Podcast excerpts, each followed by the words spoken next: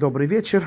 Мы сегодня продолжаем наши лекции, наше обсуждение э, заповеди обрезания.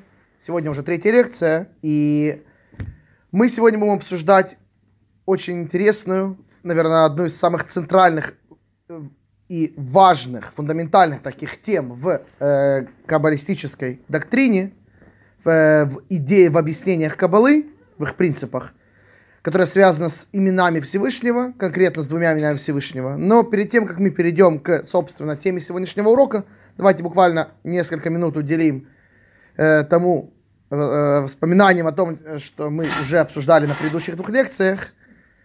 Так вот, э, обрезание, мы сказали такую вещь, что обрез, а заповедь обрезания, э, согласно ее каббалистической трактовке, это некое действие, когда человек производит над крайней плотью ребенка, младенца, либо уже взрослого человека. Так вот, удаление крайней плоти, оно связано и вызывает э, очень мощный энергетический эффект в духовных мирах, а конкретно оно удаляет э, некий блок, целый, э, целый энергетический блок, который блокирует положительную, позитивную энергию, называемую хесед, и не дает ей э, спуститься вниз к, к этому конкретному человеку или семье и э, путем удаления крайней плоти, то есть обрезания, этот энергетический блок э, исчезает, и тогда позитивная энергия может спокойно литься вниз, э, то есть до самого нашего физического мира,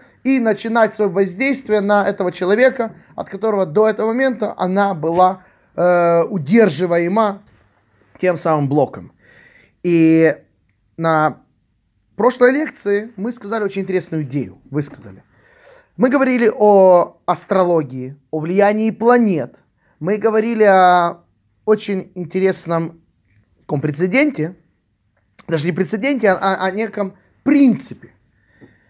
Всевышний, когда он создал весь наш мир, всю Вселенную, всю нашу галактику, э, то в, в этой Вселенной, в этом макромире, в этом всем большом нашем космосе, Э, планеты, они занимают очень важную роль. Это не просто некие светила, некие небесные тела, которые находятся э, далеко-далеко от э, нашей Земли, от нашей планеты, но они являются неким, некими светилами, дают свет, освещают днем солнце светит, ночью луна.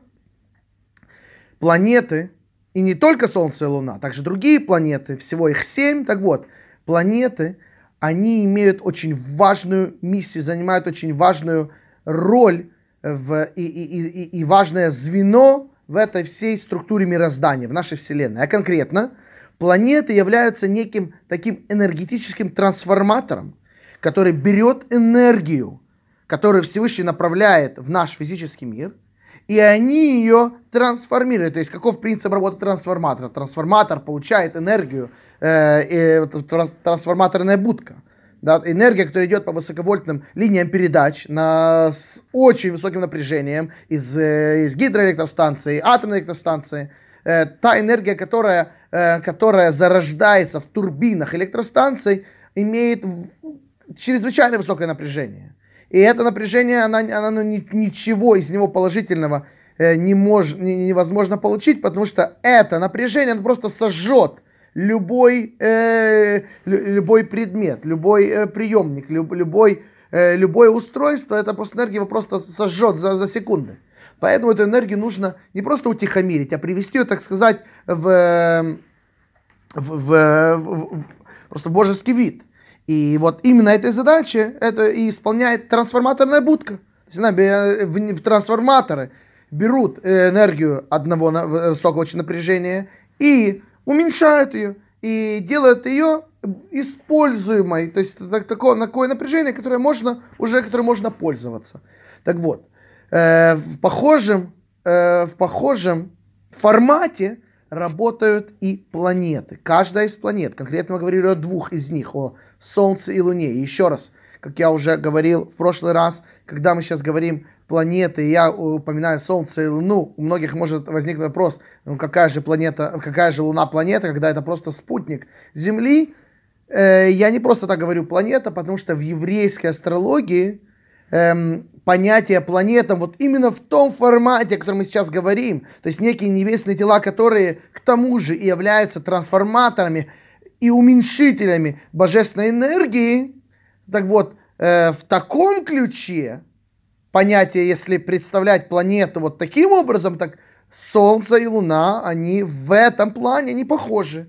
Так вот, если понятие планета расшифровывать и применять э, вот Э, вот именно конкретно как, как некий духовный трансформатор, так э, Луна тоже является таким же трансформатором духовной энергии, как и Солнце.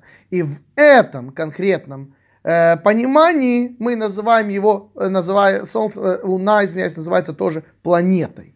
Так вот, э, они такие некие посредники, которые передают и преподносят э, божественную энергию в таком формате, который э, сможет быть ус, ус, легко усваиваемым творениями в этом мире. Эм, так вот, последняя идея, которую мы высказали в прошлой лекции, была такая, что каждая из этих планет, каждая из этих небесных тел, оно крутится по своей орбите, вертится по своей орбите с, с, безумно, с безумной скоростью, очень быстро. Так вот, э, Причина на это, почему так происходит, потому что таков, э, таково устройство каждой планеты, опять же, в том понимании, которое мы используем сейчас, как, как трансформатор. То есть Солнце, либо Луна, они могут э, передавать энергию уже в ее, э, в ее, в таком качестве, которое можно э, нам усвоить и э, получить э, всем творениям на Земле посредством Солнца и Луны, только тогда, то есть когда они это передают нам, вот в таком виде, в котором э, она нам будет э, понятна, в котором она нам будет э, важна, эта энергия, которая даст нам что-то, э, что-то позит... не только позитивное, а даст нам возможность просто эту энергию э, получить и переварить. То есть как, когда Луна и Солнце эту энергию могут давать, когда они крутятся. Эм, а что является причиной на эту безумную скорость, на, на, на вращение в такой безумной скорости? Вот, это интересная вещь, на которой мы, в принципе, в прошлый раз и остановились. Эм, когда-то в Израиле, до, в, в, в религиозной, э, в религиозной среде, не знаю, лет 40-50 назад, до того, как э, жанр детских книг был такой популярный, как, как сейчас, зайдете в любой магазин, можете выбрать на любой вкус и цвет множество детских книг с красивыми картинками, э, с, на разных языках. Но когда-то, несколько, буквально несколько десятилетий назад, э, в, в религиозном мире, как таковых детских книг с картинками практически не существовало. Аж детям же всегда надо что-то дать почитать. Так вот, э, был такой интересный, даже не жанр, а была одна книга, которая была очень популярна в Израиле. Сейчас я объясню почему. Книга эта, она, она издается до сих пор э, в таком же формате. Называется она Перек Шира, или так, так называемая глава о песне, если переводить на русский язык. Что это значит? Э, говорят наши мудрецы, что это упоминается в Мидрашах, в книгах Кабалы, что каждое творение в этом мире – поет какую-то песню Всевышнему. И каждому творению мудрецы приписывают какие-то слова из песен царя Давида, из Теилим, или из песен царя Соломона. Так или иначе, каждое творение, каким образом оно служит Всевышнему, каким образом оно исполняет волю Творца, не просто эм, пребываючи в этом мире, а, а это делается как бы посредством песен. Например, лягушки квакают. Да, мы люди, мы слышим только ква-ква от лягушки. Но на самом деле в, этих, в этом кваканье на языке лягушки она еще она поет песню Творцу. И вот это вот песнопение обычной лягушки, в этом выражается ее миссия э, пребывания и творения, нахождения в этом мире. Рассказывает, когда эм, второй лидер хасидского движения, великий ученик и, и продолжатель э, дела Балшемтова, и Раби Балшемтова, его, тот ученик, который э, продолжил его миссию, которого звали Раби Довбер, или как его назвали просто великий магит из Меджрича, когда Раби Довбер, э, Магид из Межерича, когда он был молодым человеком, только-только женился, он был очень праведным человеком. Он, был, он, он, он, он э, занимался изучением Торы днем и ночью. Так вот, когда он был, только женился, какой-то, не знаю, вот, первые годы своей, своей эм, уже семейной жизни, они жили очень бедно со своей супругой, и жили они где-то в каком-то из местечек на территории Западной Украины, где-то э, совсем за городом, в безумной бедности. Жили они где-то возле какого-то болота или пруда. И жена заметила, что ее муж просто не спит каждую ночь, не, всю ночь не спит. Хорошо, одна ночь прошла, вторая, третья. Ну, ну, она понимала, за кого она вышла замуж, что тот человек, но всему есть предел. Э, он такой молодой, если не спать всю ночь и весь день, то в какой-то момент просто человеку станет плохо. Она очень беспокоилась за здоровье своего мужа. И она с ним поговорила и говорит, ну, я понимаю, все, хорошо, ты правильный человек, но хотя бы немного усни, хотя бы немного отдыхай. Э, на что муж говорит, я бы с удовольствием, но мне лягушки мешают спать. Она спросила, что значит мешают спать? Ну, мы спим, спим с открытыми окнами, я понимаю, они квакают, но ну, они прям не настолько громко квакают, что невозможно спать. Я сплю, хотя я тоже слышу их кваканье. На что э, Магит ответил, но ты не понимаешь. Э, не, их, не шум их кваканья мне мешает, а в их кваканье я слышу их песнь, которую они поют Всевышнему. И что я думаю, когда я слышу, как они поют свою песнь Всевышнему? Когда они квакают, для этого лягушка и создана. Лягушка создана в этом мире, чтобы квакать. И она квакает, она исполняет свою миссию, для которой она создана. И когда я это слышу, я думаю, а для чего меня Бог создал? Всевышний же для меня тоже для чего-то создал, для какой-то другой миссии. А какая у человека, у еврея миссия? Служить Творцу э, моими талантами, моими возможностями. А что Бог ожидает от человека? Нет, спать, не кушать, не квакать, не петь песни, а заниматься э, тем, э, что человек с большой буквы может заниматься э, мудростью Творца, э, исполнением заповедей Творца. То есть для этого человек, это миссия человека. Если миссия лягушки квакать, так миссия человека заниматься Торой, исполнять э, заповеди. Поэтому, когда я слышу, как эти лягушки исполняют свою миссию, мне сразу становится не по себе, что они делают то, что от них ожидается, а я не делаю, я собираюсь спать. И эта мысль не дает мне покоя, я не могу уснуть до утра. И так каждую ночь. Вот, это, то есть, что мы, эта история, кроме того, что история, ее главная мораль понятна каждому, но вот в этой истории мы видим вот эту деталь. Лягушки квакают, в их кваканье уже э, льется песня на их лягушачьем языке, и эта песня, в ней, в ней выражается, в ней выражается их миссия, миссия их существования в этом мире. И так каждое животное. Еще раз, наши мудрецы приписывают какие-то фразы каждому из животных. Так вот, в этой книге Перек Шира, там собраны все такие большинство животных, планет, звезд, которые поют разные песни Всевышнему. И часто, когда эти книги издавались, э, на каждому животному прилагалась фотография этого животного, либо какая-то красивая картинка. И вот эти вот книги Перек Шира, книга песни, песней, всех творений в этом мире всегда издавались очень красочные, с большими картинками. И еще раз, много лет назад, до развития детского книгопечатания, эти книги были очень популярны в религиозной среде.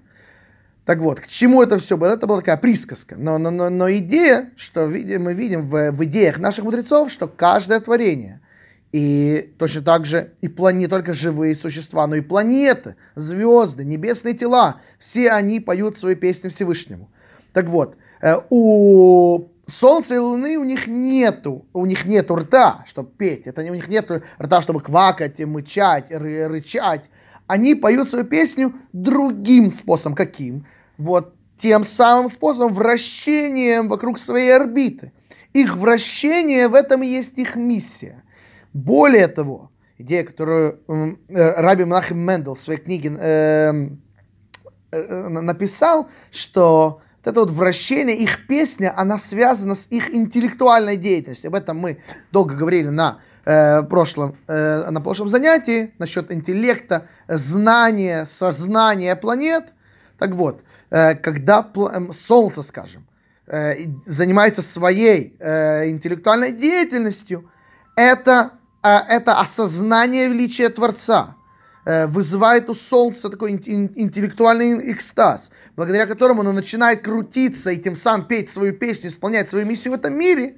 И вот когда Солнце находится на вот этом вот э, эпогее своего полного аннулирования перед Творцом, и поэтому оно так крутится, как раз в тот момент оно и может, оно, во-первых, получает энергию, когда оно аннулируется перед Творцом, перед этой бесконечной силой, оно становится настоящим магнитом, который притягивает к себе ту самую бесконечную энергию. И как раз в тот момент Солнце, э, либо Луна, либо, другое небесное тело, э, получая энергию от Творца, а полностью аннулировавшись перед э, его величием, так вот, когда эта энергия получается, как раз тогда Солнце или э, Луна, либо другие планеты могут эту энергию передавать уже нам, творением в этом мире. Так вот, эм, что мы видим, что когда э, с одной стороны, такой парадокс, с одной стороны, э, Солнце в этом своем э, постижении Творца э, чувствует, что оно вообще не занимает никакого места и полный ноль,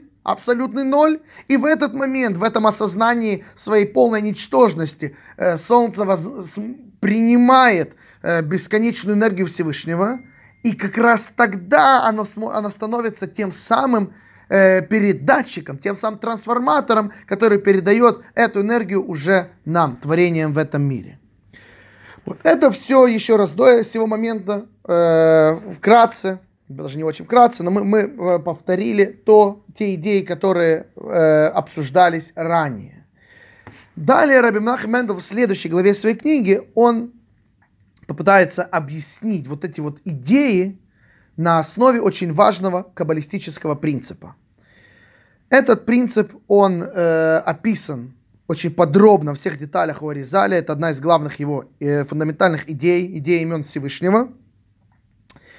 И давай попробуем разобраться. То есть еще раз, сейчас мы попробуем разобраться, как вот это вот, э, э, как вся эта духовная система, структура миров работает, как она устроена изнутри. Эм, написано у царя Давида э, в его так называемом большом галеле, есть два вида галеля, есть так называемый египетский галель, тот галель, который мы читаем э, как, как заповедь, э, все еврейские праздники, в Рош-Ходыш, в Хануку, это целая, э, э, целая такая цепь нескольких э, псалмов со 114 по 118 Теилимов. Это, э, вернее, 113 по 118, это называется египетский галель. Потому что по традиции это те песни, которые евреи пели, когда вышли из Египта. Но также есть еще и второй галель, так называемый большой галель. Его читают в многих общинах по субботам. Это 26 строчек, которые э, заканчиваются одинаково. Все 26 строчек заканчиваются словами ки леолам хаздо, потому что вовеки, э, вовеки милосердие, ибо вовеки милосердие его. И так 26 раз. Так вот, это называется Большой Галель. Так вот, там есть такая фраза, буквально в самом ее начале, написано так. «Э, Году леэлокей хаэлоким ки леолам хаздо. Благодарите Бога, власти, э, Бога властителей, ибо вовеки милость его. Вот, такая фраза. И когда мы говорим о Всевышнем, как мы его называем? Элойкей, а Элоким. Э, Бог богов, либо, как переводится на русский язык, на язык, Бог властителей. Вот. Одно известно, что одно из имен Всевышнего, одно из его имен, это имя Элоким. Это имя, оно очень уникальное. Это одно из самых, одно из святых имен, так называемых, одно из семи имен, которые запрещено упоминать в суе, и запрещено, если оно написано, его стирать целый, целый запрет Торы. Так вот, это имя, есть таких семь имен. Так вот, это имя, оно уникально. Это единственное имя, которое, во-первых, склоняется. Э, в, э, у него есть, э, у него есть, э, как бы, как это называется, у него есть, э, у него есть разница, когда мы говорим, э, оно будет звучать по-разному, если мы будем говорить мой Бог, наш Бог, их Бог. Это единственное имя. Все остальные имена Бога, они не склоняются. Они звучат одинаково, независимо от какого контекста, в каком контексте мы их употребляем. А вот имя Элоким, оно будет звучать по-разному, в зависимости от контекста. Как мы говорим в самой главной еврейской молитве. Шма Исраэль, что мы говорим? Слушай, Израиль. Ашем Элокену.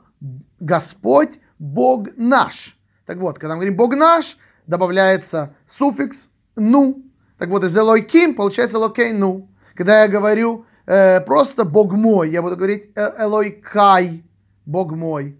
Когда я буду говорить Бог ваш, буду говорить Элой Кей Хэм и так далее. То есть это имя, которое склоняется в зависимости от, э, от, э, от, от того, в каком контексте оно употребляется. Также само имя, это имя Элоким, это имя во множественном числе, на что указывает две последние буквы им. То есть это Бог или боги. Э, более того, это имя иногда употребляется не как имя Всевышнего, а как другое слово. Сильные мира сего, либо судьи, тоже пишется точно так же, Элоким. То есть не боги, а именно сильные мира сего, либо судьи, властелины. Так вот, получается, это имя, оно может быть имя Бога и э, название некой группы людей, которые обладают властью, у которых, в руках которых сосредоточена власть. Так вот, когда мы говорим в этом самом большом Галеле, благодарите Бога, э, власти, властителей, там у нас игра слов. Мы говорим Элойкей, ха Элоким. Элокей мы говорим Бог, а Элоким мы говорим про людей, властителей. То есть очень интересное имя. Все остальные имена, еще раз, они не склоняются, они звучат одинаково в любом контексте, как, как бы мы их не употребляли, они будут звучать одинаково. Только имя Луким, оно изменяется в зависимости от контекста. Это раз. Э, во-вторых, э, это имя, а также оно указывает на, еще раз, все имена Всевышнего, тоже очень важное, важное замечание. Когда мы говорим о именах Всевышнего, имеется в виду, у него есть единственное имя, которое можно сказать имя собственное. У нас у всех есть имена. Но имена людей, у каждого есть свое имя, у кого-то э, каких-то евреев есть два имя, три имя, но, но, но это имена людей. У Всевышнего есть тоже имя, его собственное. Это тот самый тетраграмматон, или четырехбуквенное имя Всевышнего, которое мы на самом деле на сегодняшний день не знаем даже, как произносить. Это имя, которое записано в Торе множество раз – мы знаем, как его, как его писать. В этом имя только четыре буквы. Буква Ют, буква Хей, Вав и еще раз буква Хей.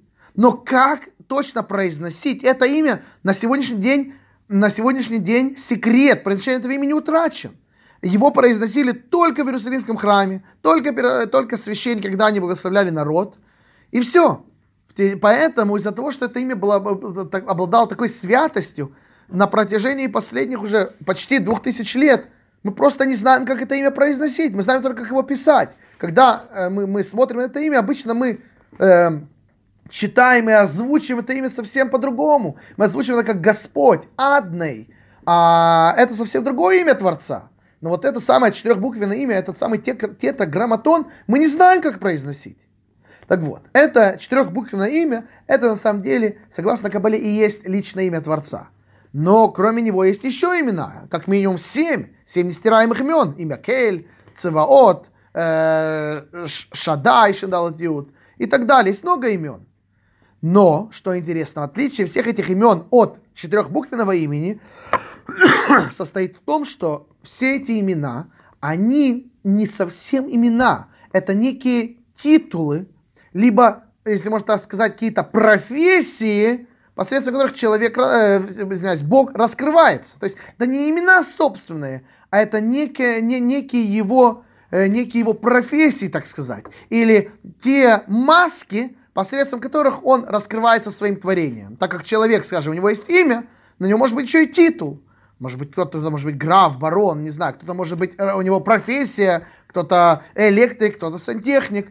То есть, и, и часто бывает даже, а, особенно, почитайте любой, любой еврейский фольклор, э, у евреев всегда так было, просто эта профессия была, была становилась как бы вторым именем человека. Да, там Фима Сапожник или Зяма Портной.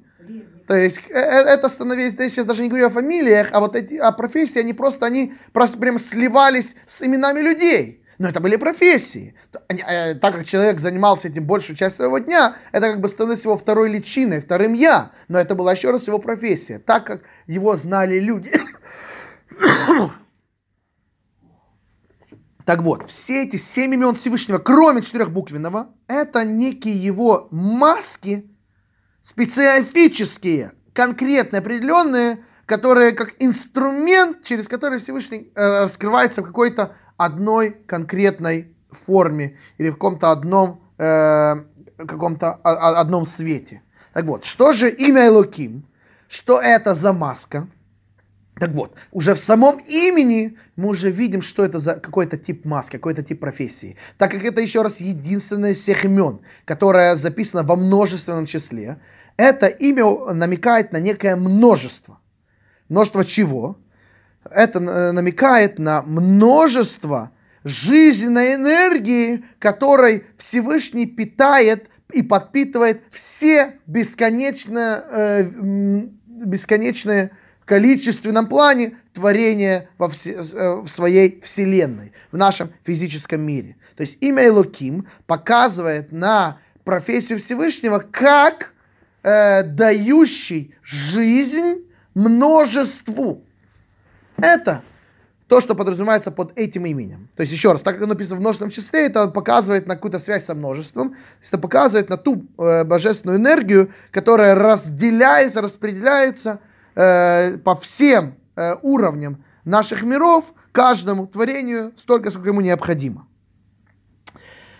Э, теперь, с другой стороны, это еще раз, это как, как, как некая приставка к, к его имени, потому что у него есть имя собственное, вот то самое четырехбуквенное имя. А вот четырехбуквенное имя, которое часто произносится просто как Гавайе, еще раз, мы не знаем, как его произносить, но так сложилась такая традиция, особенно каббалистическая, что произносить это четырех... Э, не в молитвах, а вот как бы в, в, в обиходе, когда речь идет именно о четырех буквах имени, произносится такое слово Гавайя, что, а, собственно, э, наверное, на русский язык лучше всего переведется как «творец», потому что создать что-то на иврите глагол будет легавод, а Гавайя это такой творец, тот, кто творит. А четырехбуквенное имя, хотя мы не знаем, как его произносить, но и, но, но мы знаем лингвистически, это имя связано с двумя вещами. Во-первых, с тем самым глаголом «творить», легавод, а также оно связано с, с временами на иврите. Потому что на, на, на иврите три времени, прошлое, настоящее и будущее, они звучат так. Гая, гове, гая это было, прошлое, гове, настоящее, и егие, будущее. Так вот, четырехбуквенное Всевышнего это как такой симбиоз всех трех времен одновременно. И это показывает то, что Творец, он вне времени, он, он над временем целым. То есть он, для него прошлое, настоящее будущее, оно э, существует одновременно. Опять, совершенно вещи, которые не поддаются э, разуму, вне, э, выше нашего разумения, но это то, как объясняет Каббала. Так вот, когда мы говорим о Всевышнем, о его э, имени четырехбуквенном, когда мы говорим о его, э, так сказать, личности как таковой, то в Кабале используется, э, в Кабале используется такое слово, как э, полное единство или простое единство. Что значит простое единство? То есть Кабала говорит, как Бог, Он один. Нету, мы не верим в много богов. Бог, Он один, единый, одинаковый везде, во всех мирах и вне миров, во все времена, он вне пространства вообще времени. То есть он один-один Бог, сам как он есть. И это, так сказать, то, то, кем он является по сути, наш Творец. Но когда Всевышний одевает эту маску, которая называется именем Элоким, то есть ту маску множеств, многоликую, он превращается из чего-то единого, одного, э, цельного великое множество. Уже философы древности ломали и, и как еврейские, так и нееврейские, э, нееврейские, сломали не одно перо в попытках понять, постичь хоть немного, как это может быть. Это, было один, это является одной из самых главных загадок еврейской философии. Если Всевышний Он один, это нечто, нечто одно, единое, цельное, то как из чего-то единого цельного могут появиться великое множество. То есть каждому, опять же, Всевышний дает, что мы, когда Он создал мир, каждое творение в этом мире занимает свою нишу, занимает, обладает э, своей никому больше не, э, не, э, э, ни, ни на кого больше не похожей уникальностью. Каждый из нас уникален. Говорят наши мудрецы так же, как лица людей. Ни один человек не похож на стоп, на, с абсолютной точностью на другого. Даже близнецы, даже э, как бы, которые очень похожи друг на друга, все равно есть какие-то маленькие но отличия э, есть. А тем более не э, родные люди. Каждый человек уникален, э, как, э, в, в, в, как он выглядит в своем лице. Также все творения в этом мире, даже травинки, которые, казалось бы, выглядят одинаково, как, как, известно, как известное выражение, если посмотреть на снежинки, нет одинаковых снежинок. Снежинок бесконечное множество. Каждая снежинка, она выглядит по-своему. Каждая уникальна. И так все творения в этом мире, все, каждое творение уникально. А их, э, их форма, их форма показывает на, также на то, что их содержание, то есть их внутренняя жизненная энергия тоже уникальна. Каждого из нас. Миллиарды людей – э, триллион, не знаю, триллионы триллионов других творений, животных, э, растений. Каждое творение, оно имеет и свою уникальную э, личную форму, и свое уникальное личное содержание – будь то душа человеческая, либо так называемая душа других э, творений, каждая, и, и все эти души, все эти, э, все эти искорки святости, кои, коими являются э, эти самые души всех творений в этом мире и в духовных мирах, каждая вот эта уникальная искорка, это искорка божественности. Потому что только Бог называется Богом живым, Богом э, жизни. Только Всевышний может дать жизнь всему живому. То есть только он может создать жизнь. И у каждого творения его жизнь носила уникальная, которая присуща только этому творению. А творение, еще раз, бесконечное множество. И вопрос, который никак не могли понять все еврейские и нееврейские философы, как может быть, если Бог один, цельный, неделимый, единый, одинаковый всегда и везде, как же может быть, что из него получается божественная жизнетворительная энергия, которая делится на бесконечное множество каких-то искорок. Как такое может быть? Ведь он же остается одним единым всегда, везде. До того, как, как говорится в одной из молитв э, э, утром, есть такая фраза, он, ты такой же, до того, как ты сотворил мир, ты такой же после того, как ты сотворил мир. Ну как это может быть? Как тогда мир может появиться, если все сотворил Бог, а Бог он одно, цельное, э, цельная реальность, не состоящая из множества кусочков пазлов, а он один, один, цельный. Тоже, как называется на иврите, э, на каббалистическом иврите, ахдут пшута, простое цельное единство. Нечто одно. Как в жизни может появиться бесконечное множество жизненных сил?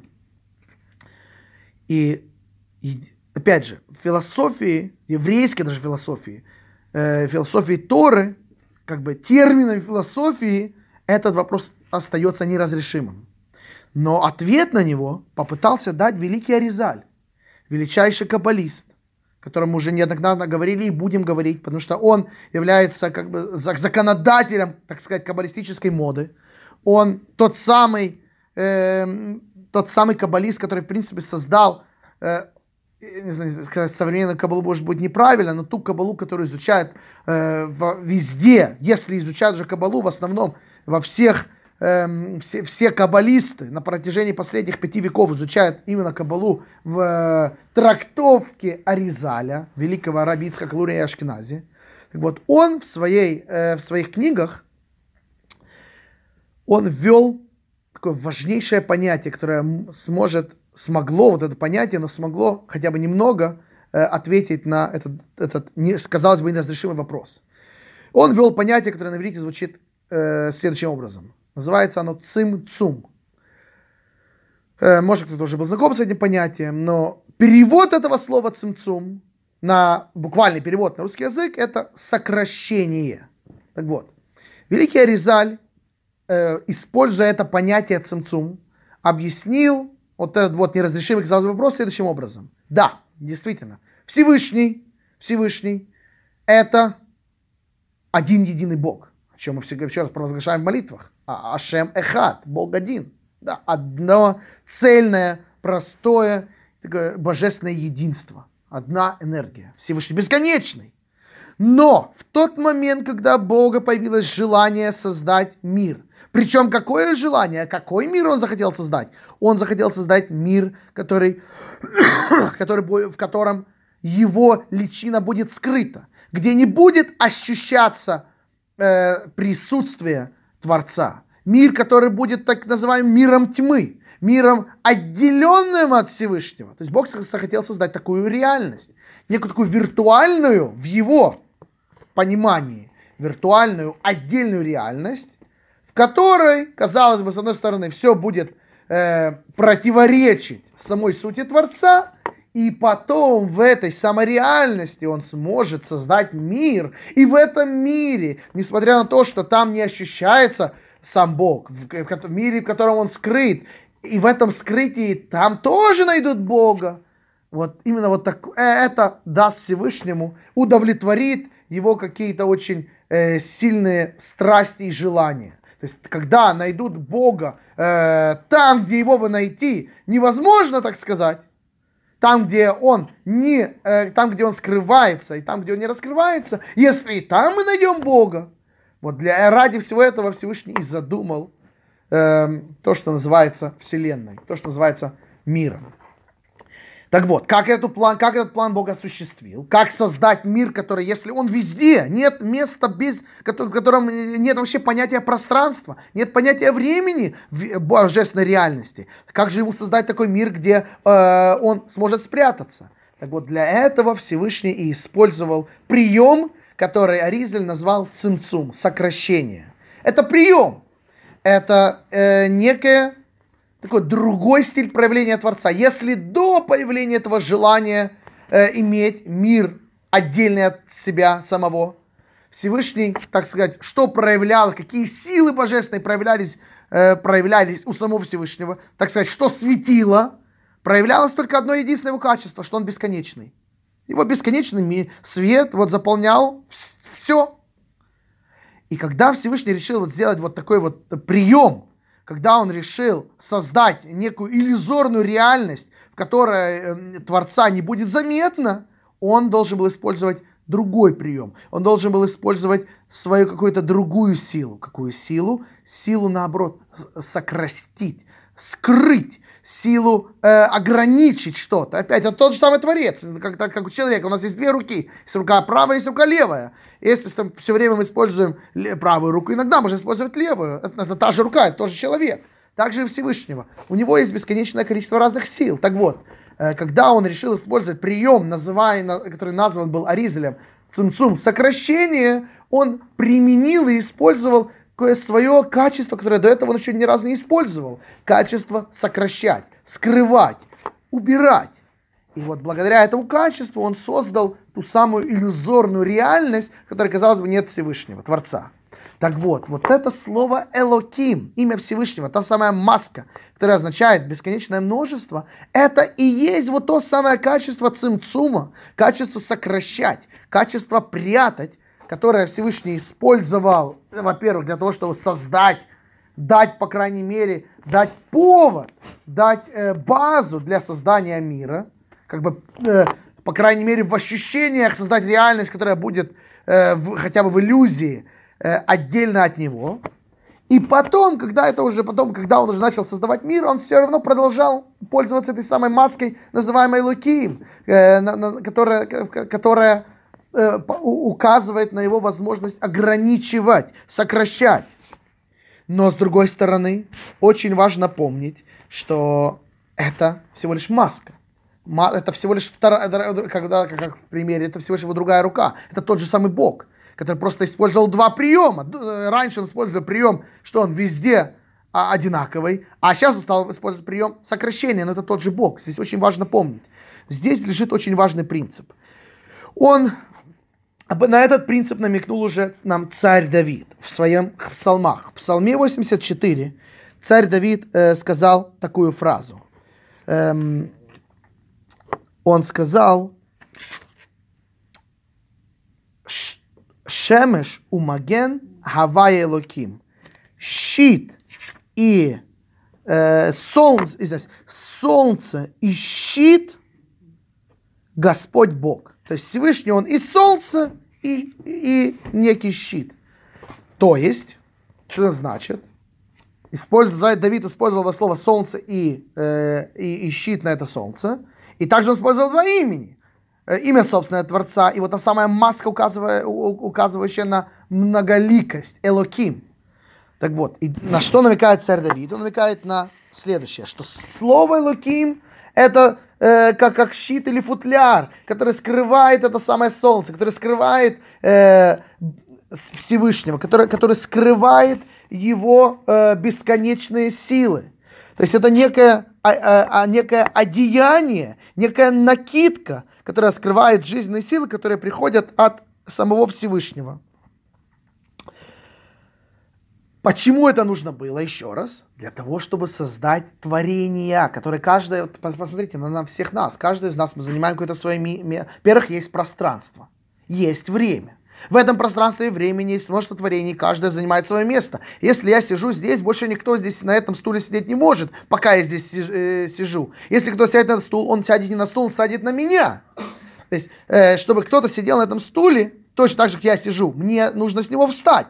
Если я с него не встану, то другой человек, который сядет, он сядет не на стул, он сядет на меня. То есть каждый из нас занимает какое-то определенное место в пространстве. И другой уже это место занять не может. То есть есть очень множество, множество ограничений. Так вот, для того, чтобы все это создать, такое множество ограничений и вообще создать великое множество, для этого Всевышнему нужна была вот эта самая маска, называемая Элоким. Э, это самое одеяние, это самая, э, э, это самая завеса, которая будет скрывать ту един, силу единства. Эм, здесь мы также увидим еще одну очень важную вещь. Что хотя это, еще раз, это маска, которая скрывается, дает возможность на какие-то, э, казалось бы, э, другие э, реальности, противоречащие э, Богу. Но это еще раз, это все, все эти реальности, это сам Всевышний это создал, пока он скрывался за этой маской. Эм, здесь, в этой идее, она упоминается, ну, просто бесконечное количество, бесконечное количество раз. Оно упоминается множество раз в, в идеях хасидизма, в, в идеях, э, в идеях кабалы. И вот в этой идее мы видим очень, очень важный, важный ответ на жизненный вопрос. Мы часто видим вокруг нас несправедливость, зло, страдания. И, соответственно, человек задается очень э, справедливым, праведным вопросом, где же тогда Всевышний? Если Бог это само добро, то почему есть зло в этом мире? Почему существуют какие-то неправильные вещи? Как Бог это может допустить? Как это может быть? Так вот, существование всего негативного.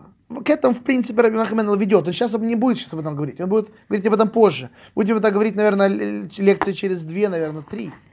Но как бы для затравки уже сейчас можно видеть эту идею появление той самой реальности противоположной, противоречащей Творцу, другой реальности.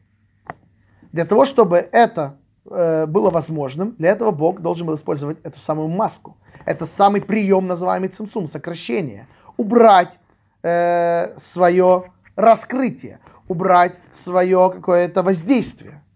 Так вот, Поэтому стало возможным реально, такие, такая, реальность, как, такая реальность, как зла, как зло, какие-то негативные вещи, отрицательные вещи, противоречащие Творцу.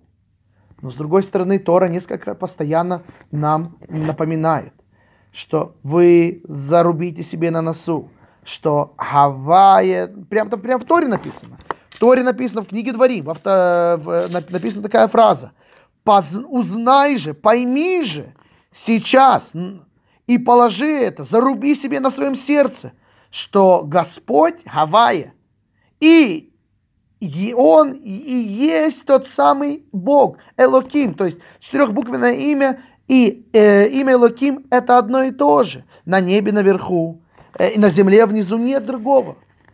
То есть Тора неоднократно предостерегает и заставляет нас постоянно держать э, в голове что несмотря на то, что очень часто реальность, которую мы видим, наблюдаем, нам кажется, что нет, ну здесь, ну нету здесь Творца. Мы находимся в какой... Э, нет здесь руки Всевышнего. Всевышний ушел из этого мира, либо Всевышний на...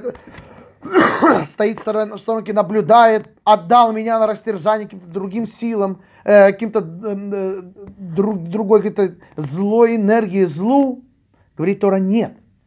Это один и тот же Бог. Бог, Авая, четырехбуквенное его имя, имя сущностное Всевышнего. И Луким, та самая маска, которая, э, которая создает э, все в этом мире, а, отличное от Творца, а иногда и противоположное Творцу. Э, на это, самом деле это один и тот же Бог. Это все от Него, все от Всевышнего, все э, это, это, это просто две, так сказать, две руки, либо две, два проявления одного и того же Бога.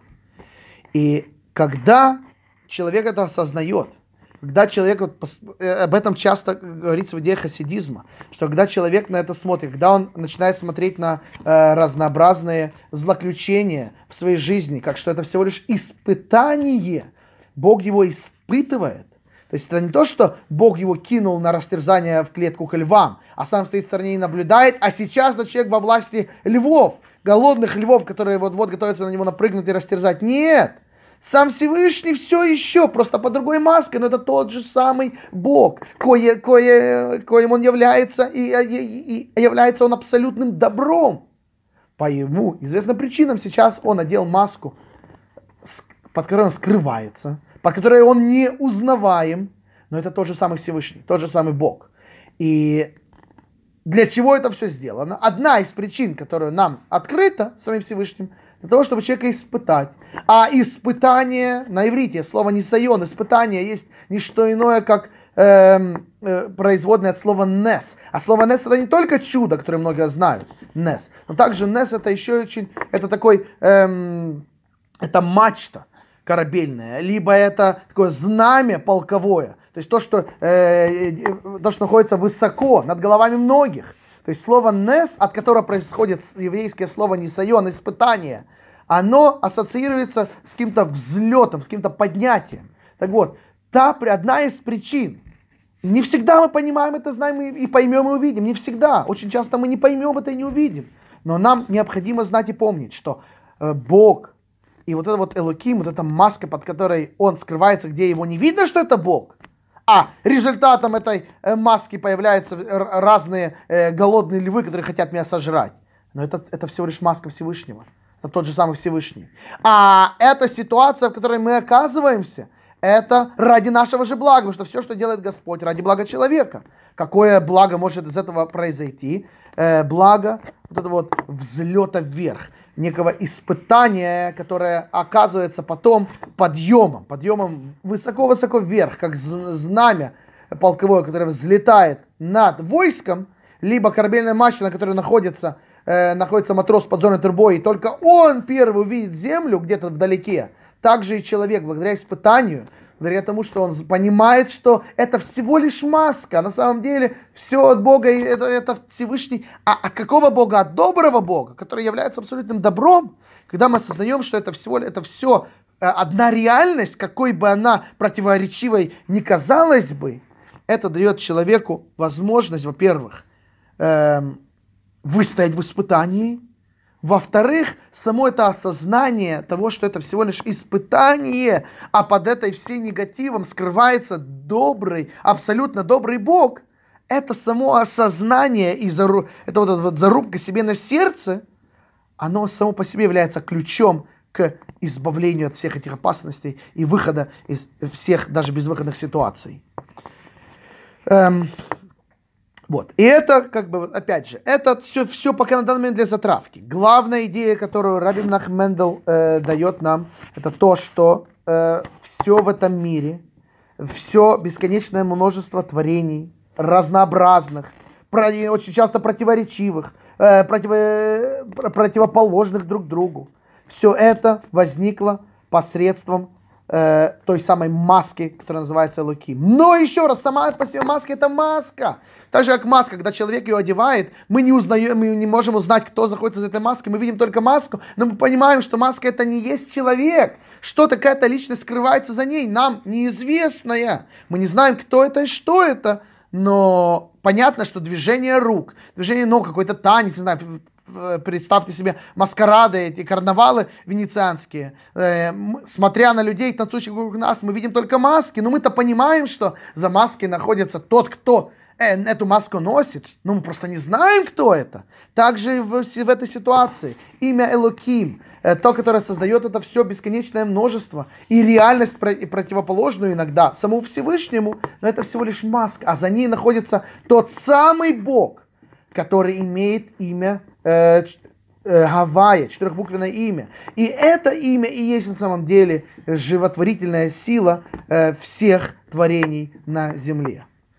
Мы остановимся на этой теме, мы продолжим ее дальше, мы будем идти вот в этом направлении, которое сегодня задалось мы увидим, как на самом деле, что в двух противоположностях, на самом деле, они далеко не противоположности, а всего лишь две грани чего-то одного целого. И тогда мы сможем понять, э, что же по-настоящему зло, откуда он появляется, какова его цель, и каким образом при обрезании мы это зло можем хоть немного, но э, э, покорить, э, немного его э, э, ослабить, и так далее. Но это уже будет э, в, в дальнейшем.